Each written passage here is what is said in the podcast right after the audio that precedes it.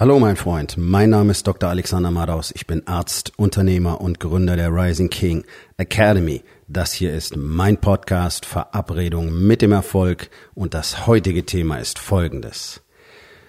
Sei der Wandel. Entspann dich, lehn dich zurück und genieß den Inhalt der heutigen Episode.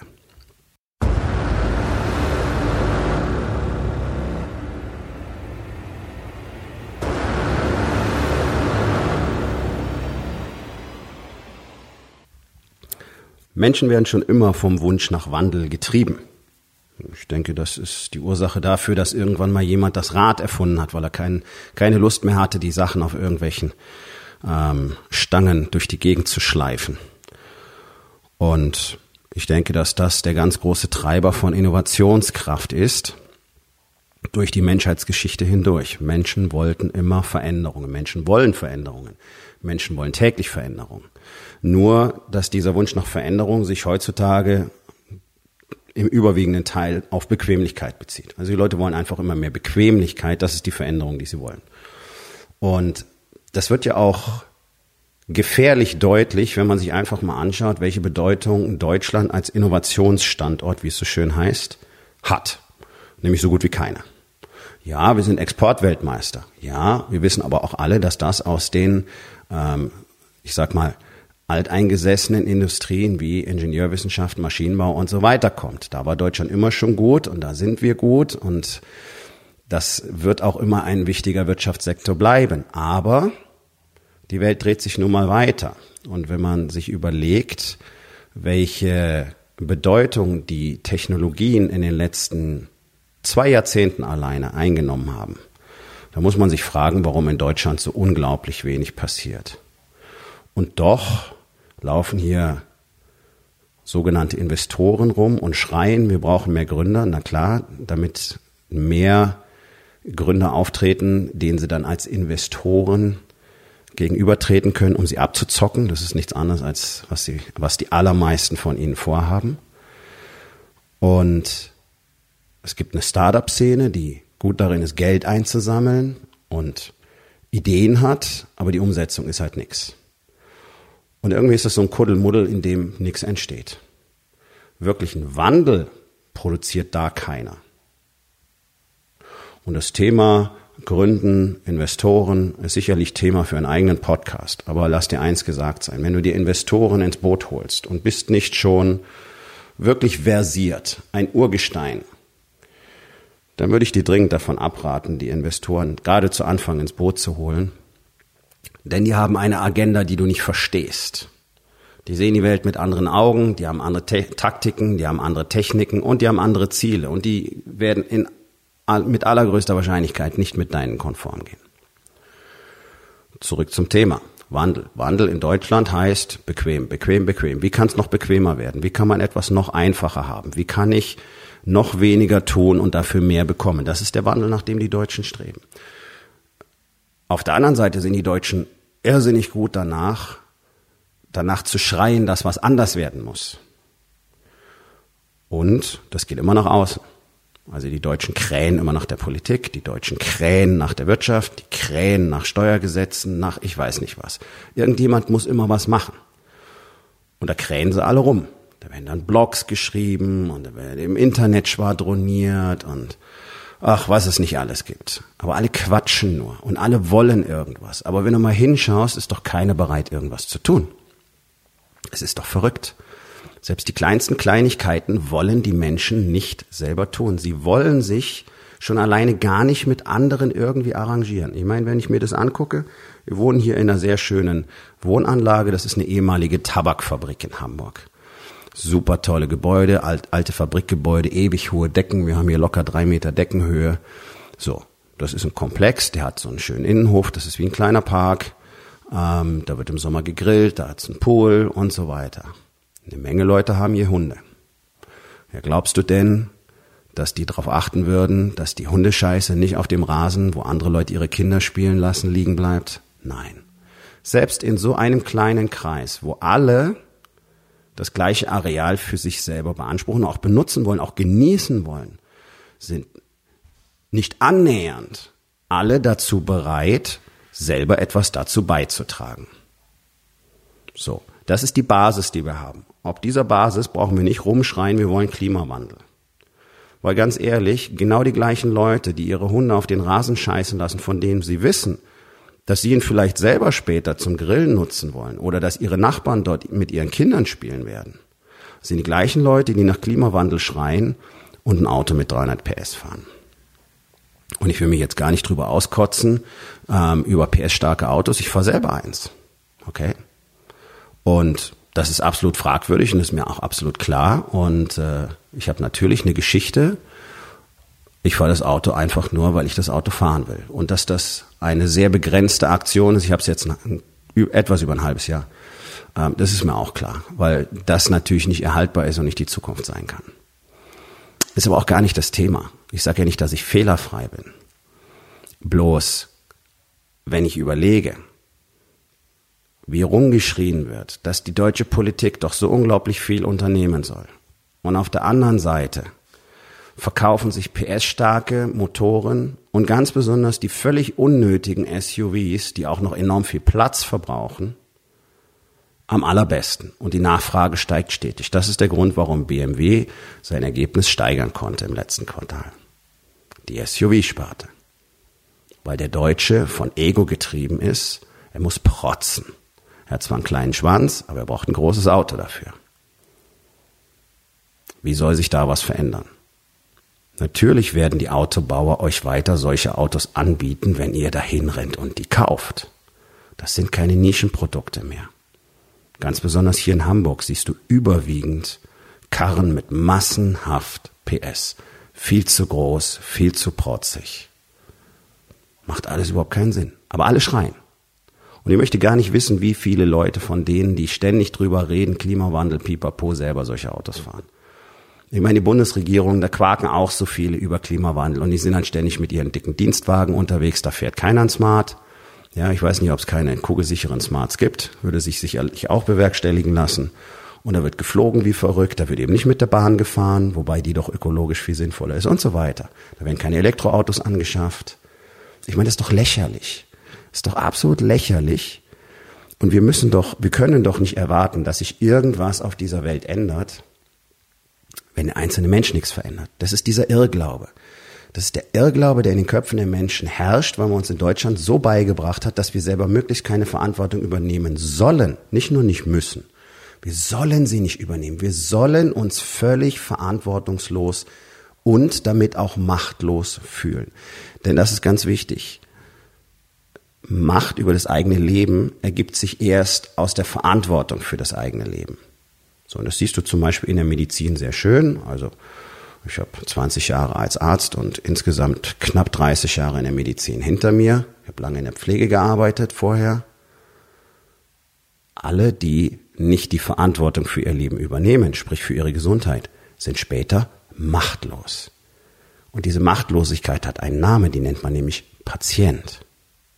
So, wenn du jetzt überlegst, dass wir wissen aus den Statistiken der letzten 60, 70 Jahre aus den Industrieländern, dass mindestens 80 Prozent der Patienten und Erkrankungen gar nicht existieren dürften. Die sind nämlich rein lebensstilbedingt. Das heißt, zu wenig Bewegung, falsches Essen. Das, ja, diese alte Story. Du kannst es nicht mehr hören, aber es ist so.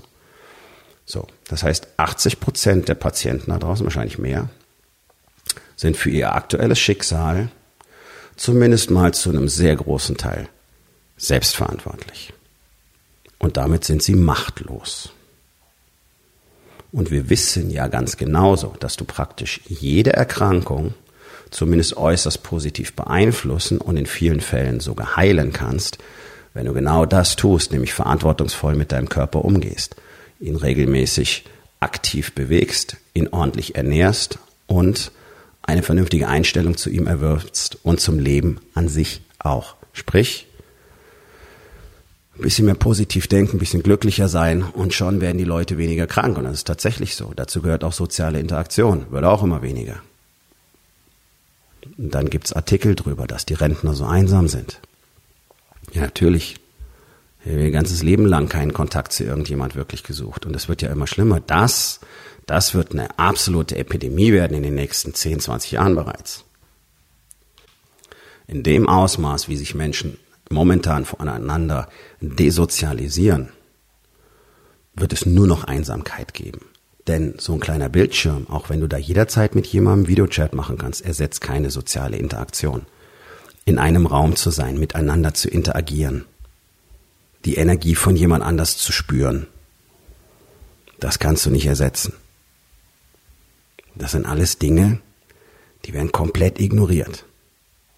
Und keiner tut aktiv selber etwas dafür. Es möchte doch gar keiner mehr Kontakt zu jemand anders wirklich aufnehmen. Wenn, dann als Facebook-Freund. Das sind alles keine Menschen, die Wandel bewirken, denn die tun eben selber nicht viel, sondern die schreiben auf Social Media darüber. Wunderbar. Und wenn du willst, dass was anders wird, dann musst du es zuerst anders machen. Und das mag frustrierend sein. Für mich ist es ständig frustrierend, weil ich bin der Einzige, der zum Beispiel seinen Müll ordentlich trennt hier in der Anlage anscheinend. Wenn ich mir das angucke, was in diesen Tonnen immer drin liegt, ich kann es nicht begreifen. Es scheint irgendwie erweiterte Raketenwissenschaft zu sein. Ich bin der, der sein Auto immer so parkt, dass noch jemand anders hin kann. Und so weiter und so weiter und so weiter. Ich mache mir die Mühe, obwohl ich das Gefühl habe, ich bin der einzige Vollidiot, der das tut. Aber wenn ich es nicht mehr tue, dann ist es wieder einer mehr, der es nicht tut. Ha, die werden sowieso jeden Tag mehr. Das heißt, was kann ich tun? Ich kann anfangen, dafür zu sorgen, dass es mehr und mehr Menschen gibt, die das genauso tun, die das genauso sehen wie ich, die genauso daran arbeiten, der Wandel zu werden, den sie sehen wollen. Das ist einer der Hauptgründe dafür, dass ich die Rising King Academy gegründet habe, weil ich hier Männern, Unternehmern, die nun mal den größten Impact machen in unserer Gesellschaft, genau das zeige. Den meisten ist es gar nicht klar. Es ist ja nicht mal böse Absicht, sondern es ist so, dieses im täglichen Chaos dahinstrudeln. Und trotzdem ist es nervig und trotzdem ist es ätzend. Und du kennst das selber. Wenn du, wenn du über den Parkplatz fährst und du siehst alleine zehn Parkplätze, die weg sind, bloß weil Leute Scheiße geparkt haben, dann kotzt es dich an. Warum ist das so? Warum ist die Situation so? Natürlich, du wüsstest nicht, ob die zehn Parkplätze alle frei wären, wenn die richtig parken würden. Aber alleine das zu sehen, ist doch ätzend, oder? So. Bist du auch einer von diesen zehn? Ganz ehrlich? Bist du auch einer, der seine Pappkartons nicht klein macht und deswegen ist die Papptonne andauernd voll? Bist du so einer? Weil die 30 Sekunden Arbeit zu viel sind? Denk mal drüber nach. Ja, das sind alles Kleinigkeiten. Ja, aber mit diesen Kleinigkeiten fängt es an. Weil das, was ein Mensch im Kleinen tut, tut er überall sonst auch. Und schreien alle rum, äh, wie furchtbar Tiertransporte sind, bla bla bla bla bla. Okay, dann gibt's die militante Fraktion, Veganerland, die haben auch nicht recht mit dem, was sie erzählen, weil die Zahlen einfach so nicht stimmen. Aber eins ist ja mal klar. Wir bräuchten einen massiv bewussteren Umgang mit diesen Themen. Und wir bräuchten eine massiv veränderte Tierhaltung. Und das würde bedeuten, dass wir eine massive Veränderung beim Fleischkonsum hätten. Denn ganz ehrlich, Fleisch zu essen bedeutet nicht jeden Tag Fleisch essen zu müssen. Tue ich auch nicht. Ganz und gar nicht. So. Aber, und jetzt kommt nämlich der wichtige Punkt, das würde außerdem bedeuten, dass es viel teurer werden würde. Hm. Und da ist der Deutsche typischerweise raus. Nicht mal das finanzielle Investment ist es ihm in der Regel wert. Sonst hätten unsere Milchbauern nicht diese Probleme. Sonst hätten unsere Bauern insgesamt nicht diese Probleme. Wenn der Markt bereit wäre, Kunde, der Konsument bereit wäre, ordentliche Preise zu zahlen. So, jetzt kannst du natürlich argumentieren, naja gut, aber die Verträge machen ja die großen Handelsketten und die bieten dann das Zeug ja so billig an. Okay, dann hört doch mal auf, das billige Zeug zu kaufen. Aha. So von wegen, der Einzelne hat ja keine Macht. Doch. Wenn ihr euch alle entscheiden würdet, bestimmte Produkte nicht mehr zu kaufen, gäbe es die bald nicht mehr. So funktioniert der Markt. Angebot und Nachfrage. Aber es guckt erstmal jeder nach seinem eigenen Arsch und guckt, dass der im Trocknen ist. Und so gibt's keinen Wandel. Und deswegen kann ich nur an jeden Einzelnen appellieren. Du willst, dass sich irgendwas in dieser Welt verändert, sei der Erste, der das tut. Und dann fang an, darüber zu sprechen. Sprich mit anderen gezielt darüber. Motiviere andere, das auch zu tun. Erkläre es ihnen. Erkläre ihnen deine Weltsicht. Erklär ihnen, warum es nur funktionieren kann, wenn jeder Einzelne was tut. Denn eine politische Entscheidung wird niemals was verändern. Es geht gar nicht. Die sind gar nicht in der Lage, unabhängig zu entscheiden. Die sind von der Wirtschaft maximal abhängig. Das heißt, die werden niemals Entscheidungen treffen, die die Wirtschaft irgendwie in Bedrängnis bringen. Egal welche Branche. So, also das wird nicht funktionieren. Das heißt, da brauchst du nicht drauf zu warten, dass von da was kommt. Next. Wenn sie was entscheiden würden, müssten sie es durchsetzen. Und die Leute sind so bequem, sie würden es nicht machen. Du siehst es doch. So viele Dinge sind verboten. Telefonieren beim Autofahren, SMS schreiben beim Autofahren, das ist alles verboten. Was siehst du die ganze Zeit? Jetzt hier in Hamburg, stockfinster, regnet, schwarze Klamotten auf dem Fahrrad, ohne Licht. Beim Fahrradfahren auf der Straße glotzt ins Handy. Und das ist nicht ein Beispiel, das siehst du hier die ganze Zeit. Du siehst fast keinen Fahrradfahrer, der anders unterwegs ist. Das ist das Ausmaß von Verantwortung, das Menschen für sich selbst übernehmen mittlerweile. Und nur mit regulieren kommst du dann nirgendwo hin. Das funktioniert nicht, wird niemals funktionieren. Der Mensch an sich muss begreifen, worum es geht. So, wie funktioniert es? Es startet immer mit einem. Du bist einer, also fang einfach an. Aufgabe des Tages. Wo in den vier Bereichen? Body, Being, Balance und Business. Es ist Zeit für Wandel. Was kannst du heute noch tun, um damit anzufangen? So, mein Freund, das war's für heute. Vielen Dank, dass du zugehört hast. Wenn es dir gefallen hat, hinterlass eine Bewertung auf iTunes oder Spotify und sag es deinen Freunden weiter.